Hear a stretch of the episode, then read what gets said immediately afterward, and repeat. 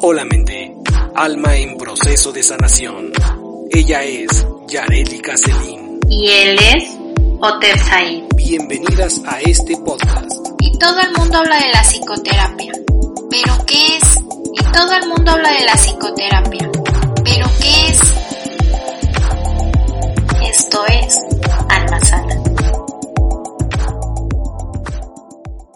Hola, ¿qué tal mentes? Almas en proceso de sanación. Muchísimas gracias por estar con nosotros en esta sesión número 10, donde vamos a empezar a cerrar. Hoy concluimos con el análisis del capítulo 1, tal como lo hemos abordado en sesiones pasadas eh, a lo largo de, o lo que continúa después de estos 15 puntos de análisis es una repetición, reforzar las ideas que la autora nos va transmitiendo. Entonces, a manera de resumen, vamos a trabajar hoy esta obra. Para la próxima sesión abordaremos el capítulo 2 en su inicio, que tiene un título muy interesante, tal como Yareli, si recuerdan bien, nos los hizo saber la semana pasada. Y bueno, queridas mentes, anhelo estén operando eh, la crítica que vamos abordando hasta hoy. Cuéntenos, por favor, cómo les ha ido, en qué les ha contribuido, eh, o bien, eh, si lo han pasado a otras personas, hombres o mujeres, que consideran se encuentran en un aprendizaje, en una situación similar a las que estos podcasts eh, de psicoterapia, basados en la crítica de este libro, les, están aportando. ella es Yareli Cacerín y él es Oter Said. Yareli, ¿cómo ves este cierre? ¿Qué tenemos que empezar a considerar? Pues este cierre muy interesante, ¿sabes? Algunos comentarios bastante mm, puntuales en cuanto a, a, estos capítulos que hemos avanzado con, con este libro. La verdad es que una de las cosas o uno de los propósitos de, de hacer este tipo de contenido es poder analizar desde otro punto de vista, un poco con más eh, detenimiento, eh, eh, también estar atentos bastante a, a cómo, cómo, cómo es importante estos espacios para poder acercarnos sobre todo a un tema tan interesante como lo es el tema del amor, ¿no? Pero el amor no desde un punto como eh, mágico, fantástico, extraño, novelesco. Muy bien. Vamos, sino, eh, no sé, de pronto y, y, y es un poco, bueno, no un poco, es bastante más objetivo, pero sobre todo eh, el, el, el punto de ir escuchando eh, muchos de los constructos que a lo mejor eh, se habían ido formando con el tiempo, incluso que, al, que de pronto íbamos por hechos, ¿no? De que esto es así y no hay otra manera, o incluso la falta de, de tiempo para cuestionarnos sobre un tema tan importante, yo diría un tema fundamental, ¿no? Eh, que pudiera ser como tan común escuchar la palabra, pero tan difícil detenerse a todo lo que implica como tal esta palabra. Entonces, pues nada, eh, vamos a, a, empezar con esta parte de, de tratar de, de, puntualizar los aspectos que nos señalaban en ese listado tan interesante que nos llevó varios capítulos poder ir desentrañando, partiendo del papel fundamental de la familia para la generación de patrones, es decir, este, esta figura tan importante que es la familia. Para muchos, sin lugar a dudas, lo que algunas cosas que nos transmitió eh, Yareli en estos momentos pudieran parecer eh, ridículas, tontas, absurdas, como el hecho de pensar que el amor puede llegar a ser objetivo. Y vamos a comprobar que ella está en lo cierto, por lo siguiente. Uh, salvo casos eh, con ciertas gustos o preferencias, digamos, si no es que patológicos, eh, a nadie, pero a, nadie le gusta que le peguen, que le mientan, que la violenten, a nadie. Entonces, así podemos empezar a comprender y, no vamos a profundizar mucho en esto porque viene más adelante, cuando eh, definamos lo que es el amor, así se puede comprender que el amor es objetivo, porque a nadie le gusta que cuando te entregues o te entregas a otra persona, sufras humillaciones. Entonces, el amor sí, es objetivo. La cuestión es el tono rosa con que acertadamente y no nos han querido vender. En la misma ignorancia sobre lo que es esto. Podemos definir lo que es la bioquímica, el ciclo de Krebs, el ciclo del agua, recordar eventos históricos, cosas que nos han taladrado en nuestra cabeza desde que somos estudiantes. Pero una palabra tan sencilla como amar, a muchos los bloquea no saben cómo definirlo. No les interesa incluso. Piensan que son inmerecedores de. Entonces, este tema que generalmente se llega a abordar con esas fantasías de princesas, de príncipes, son fundamentales para la vida. Y ya lo debiste haber comprendido ya debiste a ver si estuviste desde el principio de nosotros o si empezaste a escuchar el podcast desde hoy. Vete a la sesión 1. Invierte el tiempo en algo que para muchos no tuvieron oportunidad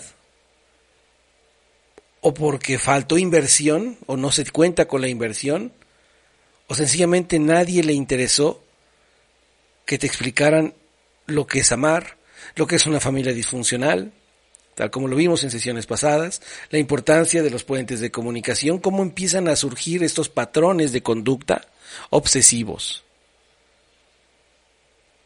Y bajo esa temática es que, o bajo esa línea es que se puede saber que el amor sí es objetivo. Sí podemos descubrir de qué somos capaces o la gente capaz por amor que hay diferentes formas de, demostrarlo, formas éticas, formas incorrectas, por supuesto, pero podemos entender que el amor es objetivo. Y algo bien interesante que acabas de decir es como ya deberías de haberlo asimilado, ¿no? Y sabes, algo, algo tan, tan, ah, que no podemos como dejar fuera es el hecho de que pues no todos vamos al mismo paso, sería increíble, ¿no? Que todos fuéramos al mismo paso porque, híjole, avanzaríamos todos a la paz. La verdad de las, de, de, o sea, la verdad es que no es así, cada uno lleva su propio ritmo, eh, hay algunos que nos lleva más tiempo asimilar ciertos puntos en el camino, pero lo que sí considero es que para, para este punto, y, si nos has venido siguiendo, o si nos han venido siguiendo en este, en esta, en esta serie de capítulos dedicados al análisis de este libro, por lo menos, estoy segura que por lo menos empezaron a cuestionarse, o has empezado a cuestionarse.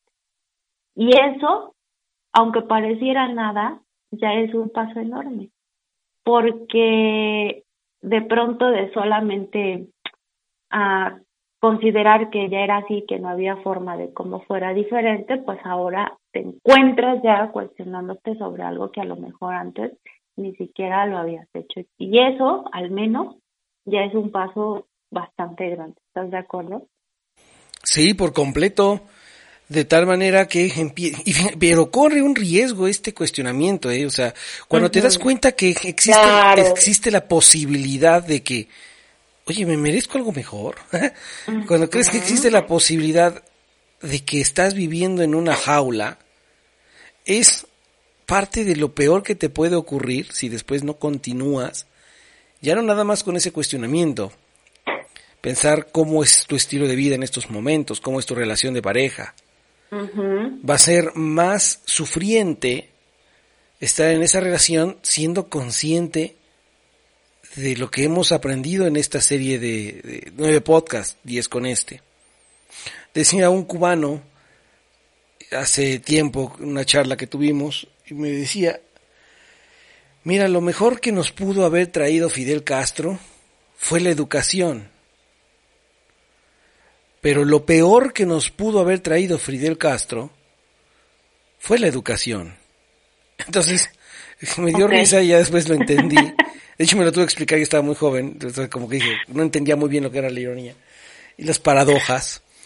Eh, y, y me explicaba eso, es que cuando te educan, sabes que hay un mundo allá afuera, sabes que hay una globalización, sabes que existen posibilidades de salir de lo que conoces para buscar un emprendimiento, un mejor estilo de vida. Sabes que puede existir esa posibilidad, pero cuando quien te enseña que existe esa posibilidad, a la vez te subyuga, es terrible, porque ¿de qué te sirve la educación? Me decía, ¿de qué sirve tener hermanas médicos, abogados, ingenieros? Si no les dejan ejercer su profesión libremente y son camaristas, meseros, pero con licenciatura. ¿De qué nos sirve? Asimismo esta cuestión, ¿de qué te sirve si no tienes la voluntad, si procrastinas este tipo de cuestiones o te las quedas sin compartir, sin ir más allá de lo que ya estás acostumbrada porque consideras que lo mereces. Y recuerden que ese es uno de los puntos con que el libro empieza a abrir. Merezco este sufrimiento, merezco este hombre. Le debo la vida porque me ayudó en tal ciclo de mi vida y pues, ni modo lo tengo que aguantar porque fue quien me soportó. No, no, no, no, no, no. Y a lo largo del libro hemos de este análisis empezado a comprender por qué nos obsesionamos o nos enfrascamos en una relación infructífera.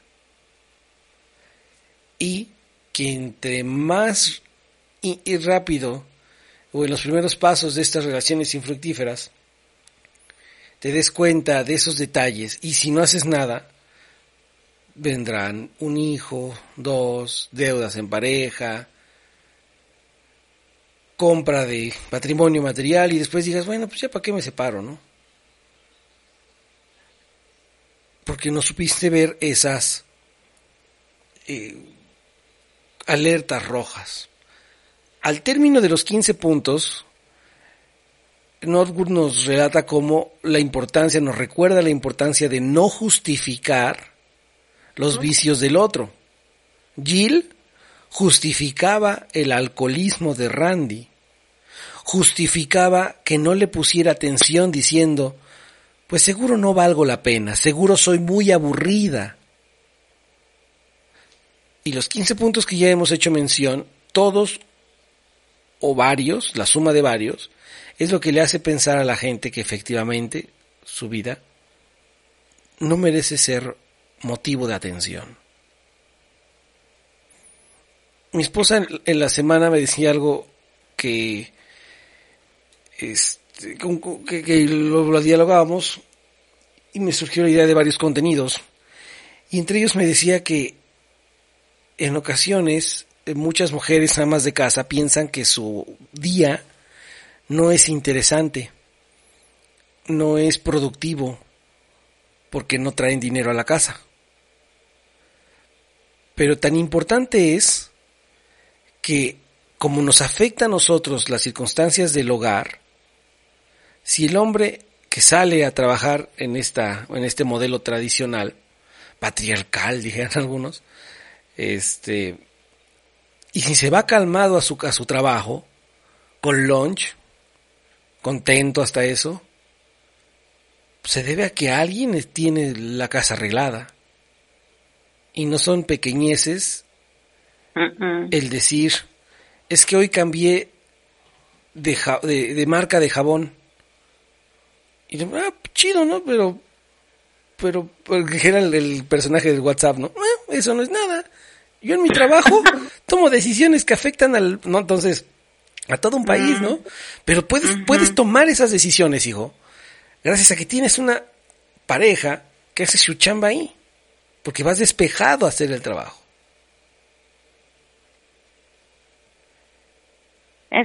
Esto que acabas de mencionar es algo que generalmente, o sea, está presente en el día a día, pero que no se le da la importancia que tiene. Es decir, eh, no sé, por ejemplo, para que, ¿qué se me ocurre? Para que puedas a, preparar a lo mejor, no sé, una sopa, de mínimo necesitas a lo mejor agua, ¿no? Independientemente de los ingredientes que cada sopa lleve, pero por lo menos necesitas agua, ¿no? Eh, y si no hay agua, pues no te va a salir la sopa, vas a quedar medio extraña. El punto es que aunque pareciera algo en apariencia sin importancia, realmente tiene un alcance muy significativo. Pero algo, algo curioso que pasa es cuando dejamos o perdemos esa capacidad de asombro ante las cosas que parecieran más sencillas, cuando en realidad son cosas ah, fundamentales. Así es, y como lo fundamental, lo básico, es, es, básico, es este, pasa desapercibido, pasa desvalorado. Y por esa misma desvaloración de lo básico, consideramos que no importa hasta que te falta. Ajá. Ahora mismo, eh, no sé, algo tan, tan, tan básico, si quieres verlo de esa manera, como a lo mejor dar las buenas noches a tu pareja o los buenos días, ¿no? Pareciera una cosa tan X en el mundo, pero es importante. Son las primeras palabras o las últimas palabras que pronuncias al final o al inicio del día. Y que de pronto Ah, invito como este ejercicio, ¿no? Aquellos que, que, que, que tienen o que tenemos pareja, es como de, ok, que, o sea, ese tipo de cosas tan básicas, ¿las sigues haciendo? ¿O definitivamente las has minimizado a tal grado que ni siquiera te acuerdas si las haces? Por ejemplo.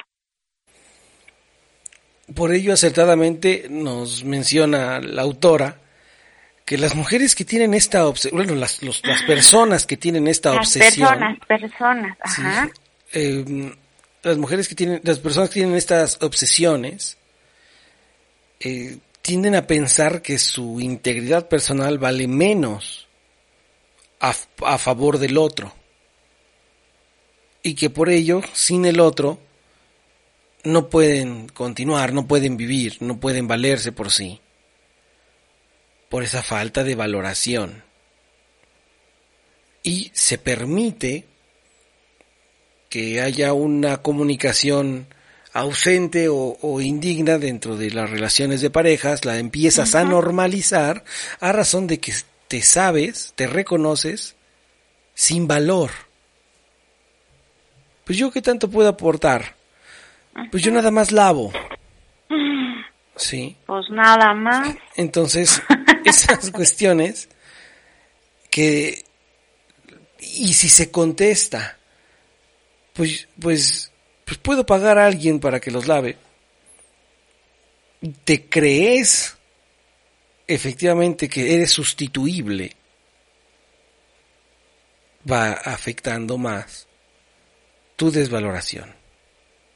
Sí, algo, algo eh, considerable y, que es que merece la pena resaltar es cómo a través de estos eh, capítulos del podcast y esta revisión del libro, pues señala y, y hemos estado hasta ahora hemos estado de acuerdo en esta parte de la desvalorización, cómo cómo tendemos a desvalorizarnos pero sobre todo cómo también a estos factores mm, pudieran ser, recuerden que hablábamos tanto de factores externos como internos, eh, y sobre todo los internos, ¿no? Porque al final, o sea, tú estás contigo todo el día y cómo de pronto eh, me encanta esta parte que dice que así como las gotas de agua pueden ataladrar una piedra, pues las palabras también nos taladran, ¿no?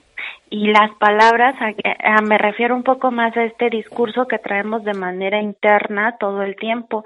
Imagínate estarte diciendo todo el día que no, no mereces la atención, que eres la responsable prácticamente de todas las cosas malas que pasan, que no estás haciendo las cosas bien, que tienes la pareja que tienes porque te lo mereces, porque a lo mejor hiciste algo indigno y ahora te toca cargar tu cruz, ¿no? Como es, imagínate traer ese discurso todo el día, todo el tiempo. Sí, cuesta salir porque este es un recordatorio y afirmación a veces de una sola persona, de tu violentador, ni siquiera es de, de otros. Pero como le das un sobrevalor a ese violentador, tras decirte una y otra vez que eres una basura, que no vales, que eres sustituible, pues empiezan a gestarse N cantidad de miedos a razón de esas expresiones. Claro, porque también hay otro elemento que, que también venimos analizando en los capítulos anteriores, que juega un papel fundamental como es el miedo al abandono, la esperanza de creer que las cosas pueden cambiar, eh, el sentir que mientras tú tengas las cosas bajo bajo aparente control todo está funcionando bien aunque nadie ni siquiera se dirija a la palabra. Y es y, luego también eh, eh, recordar cómo la idealización del amor también juega un papel fundamental en esta parte de sufrir tu relación en, en pos de que no vas creando una idea falsa de lo que pudiera ser el amor, ¿no? Sí, correcto. Y de ahí que, mm, y a falta de estos conceptos, de estos términos de vida, no tengas una satisfacción en lo que has logrado, pese a que llegues a, secretaria de gobernación, a presidente, a grandes puestos, porque en tu casa te sientes infravalorado. Dentro de las razones por las cuales la gente se obsesiona, mantienen estas relaciones de esclavo-esclavo, amo-esclavo, eh, consiste en que muchos individuos quieren ganar y no se separan a razón de que se saben perdedores dentro de las discusiones de pareja. Y nuevamente Norwood nos habla en el desarrollo del capítulo 1 que Jill se sentía obstinada en querer ganar una discusión a Randy, pero nunca lo lograba. Y eso, eso, ese tipo de cuestiones nos enseña que te obsesionas tanto con querer ganarle a tu amo que te das cuenta que ya han pasado, han pasado años sin que lo hayas logrado hacer. Que si se tiene una amante que pone en riesgo ya no tu el, el, amor que tengas a la, a la, familia, ¿no? Porque no hay tal. Eh, solamente te quedes con él o con ella porque quieras demostrarle que va a ser la amante y no la primera que no le va a quitar un puesto. Solo con decir, mira, yo me quedé con él. ¿A qué costo? Ok. Y, y esto es, es bastante curioso, ¿sabes? Porque, ah, o sea, pensándolo como esta parte de, como esa necesidad de demostrar que le ganaste a alguien, ¿no?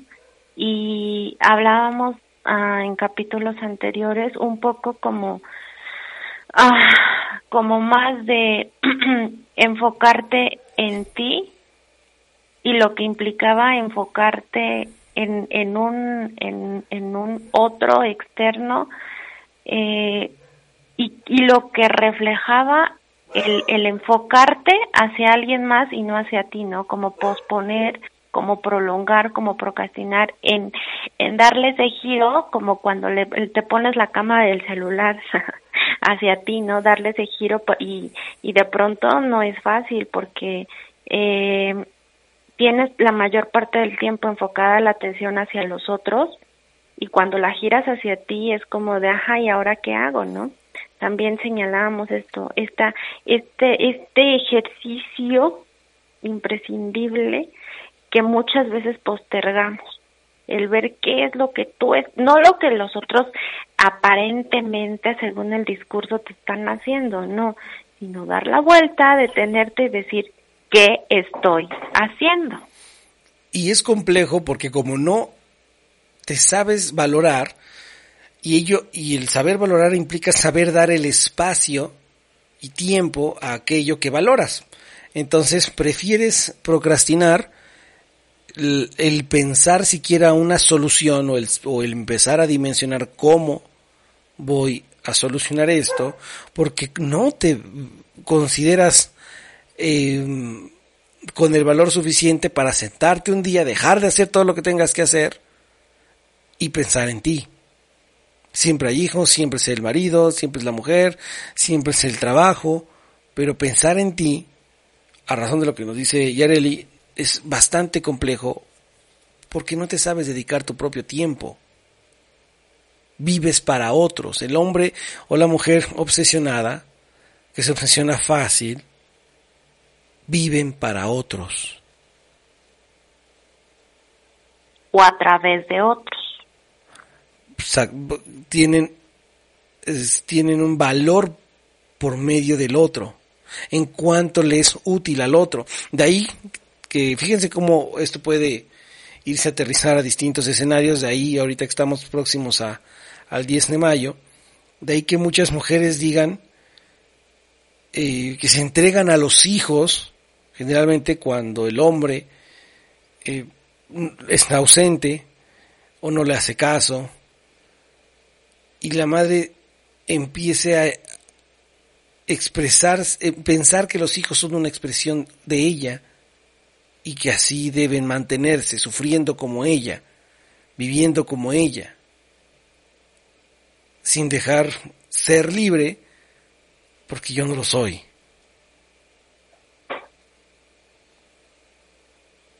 De ahí el papel tan importante que juega la familia. En estos puentes de comunicación. Exacto. Recuerden que una familia disfuncional es aquella que no tiene puentes de comunicación saludables. Y es fácilmente saber que es un puente de comunicación. Cuando algo te pasa y no te creen, de, empiezas a perder la comunicación y el valor sobre la misma cuando expresas algo que te incomoda y no se hace el trabajo por contribuir a sumar a esa resolución, a esa queja, te das cuenta que no vale la pena quejarse. Y sigues es muy común, ¿no? Bastante. Es muy común minimizar lo que le pasa al otro porque piensas que lo único importante es lo que te está pasando a ti. Ojo, ¿eh? Aquí hay algo bien interesante respecto de este punto y recuérdenlo. Si es algo importante para ti y el otro no logra entenderlo, ojo, ¿eh? Porque si es importante para ti, también debería ser importante para el otro. No importa que sea el hecho de que no encuentres otro calcetín, si es importante para ti y el otro o los otros lo pueden comprender y no sé, incluso ayudarte a buscar el calcetín que no encuentras. Ese, ese tipo de cosas no puedes minimizarlas. El hecho de que el otro no puede entender lo importante que es para ti algo, ya te está dando ahí una señal de que algo está pasando ahí. Ojo con esto, ¿eh? Recuerden que partíamos al inicio del hecho de creer que las cosas pequeñas no son importantes. Visualicen este caso hipotético real, ¿no? En una familia tradicional, eh, con un modelo tradicional donde la mujer se queda a criar hijos, el hombre sale por el mamut. Y llega el hombre de un día muy cansado, muy pesado, eh, que tiene que tomar decisiones, de si despedir, porque hay pandemia en el mundo, ¿no? A 20 trabajadores o, o, quedarse con ellos haciéndose cargo y si toma una decisión errónea la empresa se la lleva a la chingada, ¿no? Eh, o, si, o afecta a las familias. Supongamos que llega el hombre ahí y la mujer llegue y le diga, oye, para la fiesta del domingo no sé qué traje ponerle a los niños. Si me estás poniendo atención, ¿qué traje le ponemos? ¿Crees que haga calor? ¿Y cómo generalmente se contesta en este ejemplo que Yareli nos daba sobre el vaso roto? Carajo, déjame, ¿no ves que estoy pensando cosas más importantes que la pendeja ropa que le pongas a los niños? Y acabas de bloquear una comunicación.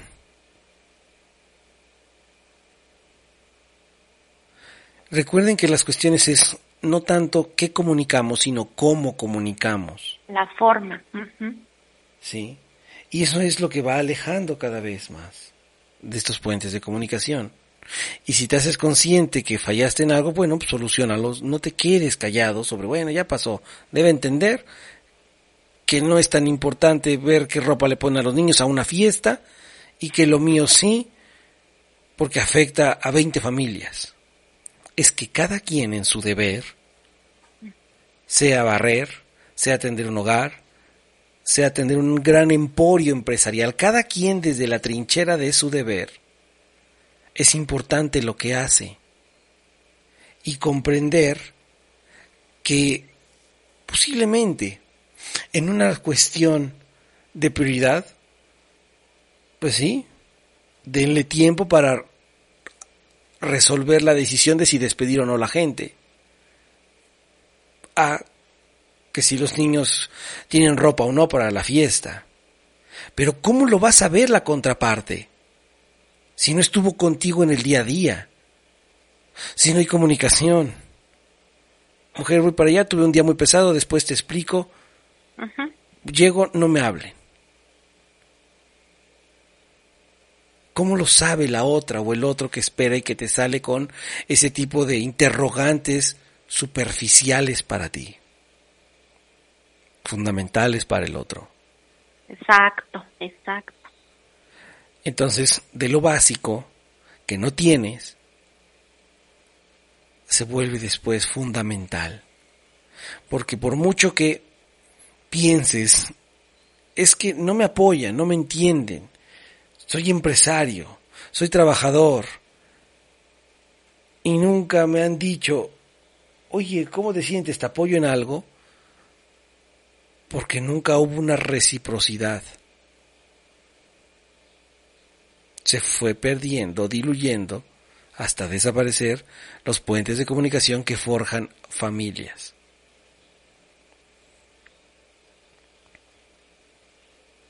De ahí que se haya incrementado la tasa de divorcios ahorita en la pandemia. De ahí que a la primera adversidad de cualquier tipo se rompan familias. Porque no saben gestar puentes de comunicación, porque evaden, porque podrás resolver los conflictos de todo un país, pero al final terminarás quebrado porque se fue, porque dejaste ir lo que es fundamental.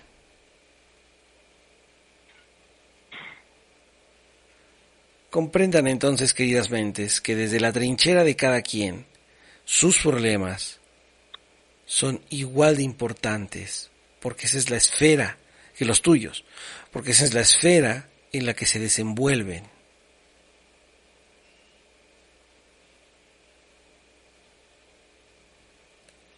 Cesar la relación amo-esclavo estriba en comprender al otro, querer comprenderlo cesar toda conducta, actitud de amo y de esclavo. Interésate por el otro. Dale lugar a otro, al otro. haz que el otro te conozca.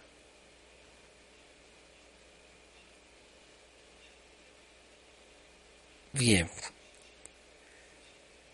Hasta este punto, recuerden que a pesar de que el libro que estamos revisando es Las mujeres que aman demasiado, hasta este punto podemos llegar ver que no este asunto del amor con relación al sufrimiento no es único de las mujeres y es algo en lo que hemos venido haciendo énfasis. Ah, no es único de las mujeres, es de todas las personas, pero como también ha sido bastante interesante como este constructo de que solo las mujeres, es decir, la idea que se ha a lo mejor de alguna manera aprendido y luego transmitido, mm, hace parecer que el asunto del amor le confiere únicamente a las mujeres, ¿no?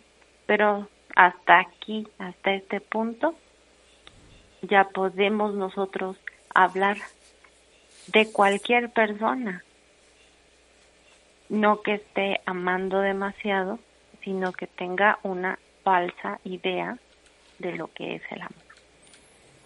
Ahora, Yareli, dime, de estos puntos, de estos 15 puntos, ¿cuál para ti es, eh, porque la autora los enumera, pero no sé cómo, lo, cómo los escuchas estén considerando esto, si esa enumeración va en asunto de relevancia o bien eh, es una situación que enlistada no tiene nada que ver con una cuestión jerárquica. Pero para ti, ¿cuál es el punto más importante de los 15 que existen al respecto de por qué hay estas, este tipo de relaciones? Mm, ah, a ver, déjame revisar. Bueno, ok. Para mí el más importante... Mm, ok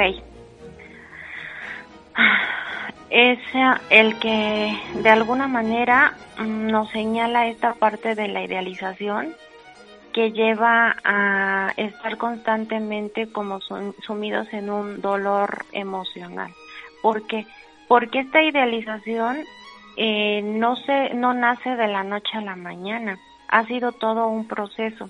Eh, lo dice el punto 11, algo así como es adicta a los hombres y al dolor emocional, y en consecuencia yo lo relaciono con el poder que tiene esta parte de la idealización. Mm, si lo queremos ver un poco más a detalle, recuerden que esta idealización no se formó, como lo decía hace un segundo, de la noche a la mañana. Ha sido todo un proceso en el que participan muchos factores y, por tanto, yo consideraría que sería como a lo mejor, eh, pues no el más importante, en orden jerárquico, sino sería un poco el que en el que confluyen diversos factores. Bien. ¿Y tú, querido lector, cuál de los 15 es el que consideras más importante, más fundamental que permite este tipo de relaciones amo-esclavo? Déjanos en la caja de comentarios. Y... Adelante, adelante que dejen su comentario. Mira, ¿sabes? Pasa algo bien interesante estás ahorita señalando. Eh, de estos 15 puntos, eh, de pronto pudo haber alguno que hizo un poco más secuente. Pero los 15 puntos que tenemos aquí no, no, no están como, como si fueran temas separados, ¿sabes? Eh, todos están íntimamente relacionados. Lo importante es de, pudiera ser desde qué punto puedes tú partir esta revisión. Porque como te mencionaba no es que estén aislados todos están relacionados entre sí. Pero desde qué punto pudieras tú empezar a, a, a lo mejor a revisar esta situación en la que te has envuelto, esa relación amo-esclavo que no puedes dejar, esta, ay, no sé, eh, esta parte de no, y, es muy común, alguien me escribió diciendo, bueno, ok, sí, pero ¿por dónde empiezo? ¿no? Entonces estos 15 puntos pudieran darte mm, un poco de luz de por dónde empezar. Bien. Y no minimices mente. No minimices, ni te minimices. Gesta todo lo necesario para recuperar el valor intrínseco o aprender a apreciar el valor en los demás. Eh, te hago la siguiente pregunta, y para los demás también, por supuesto. Díganme, entre el trabajo, la familia, la pareja, los hijos y uno mismo, ¿qué es lo más importante?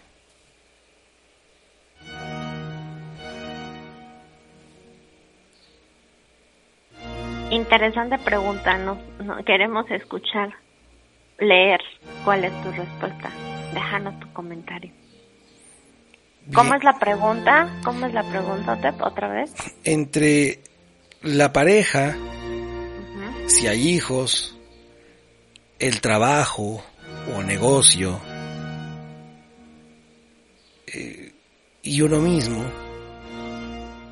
¿qué es más importante?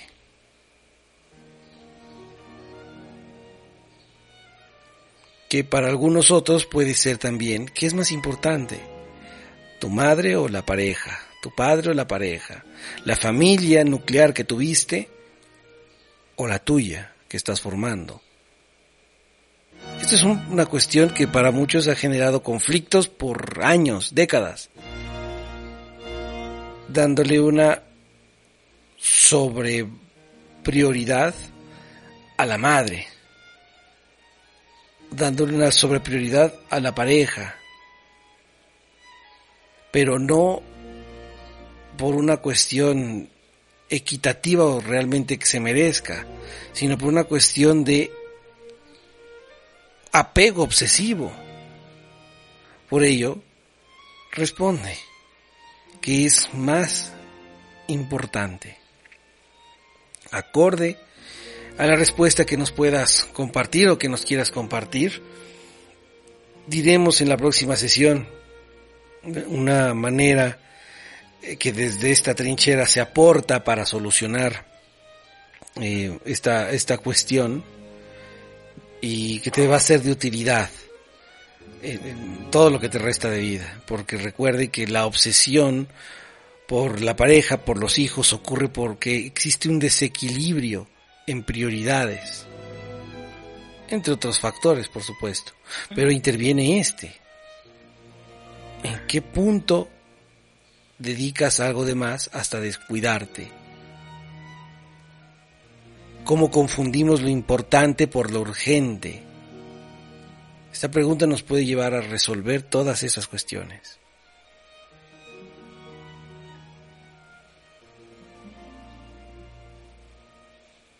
Bien.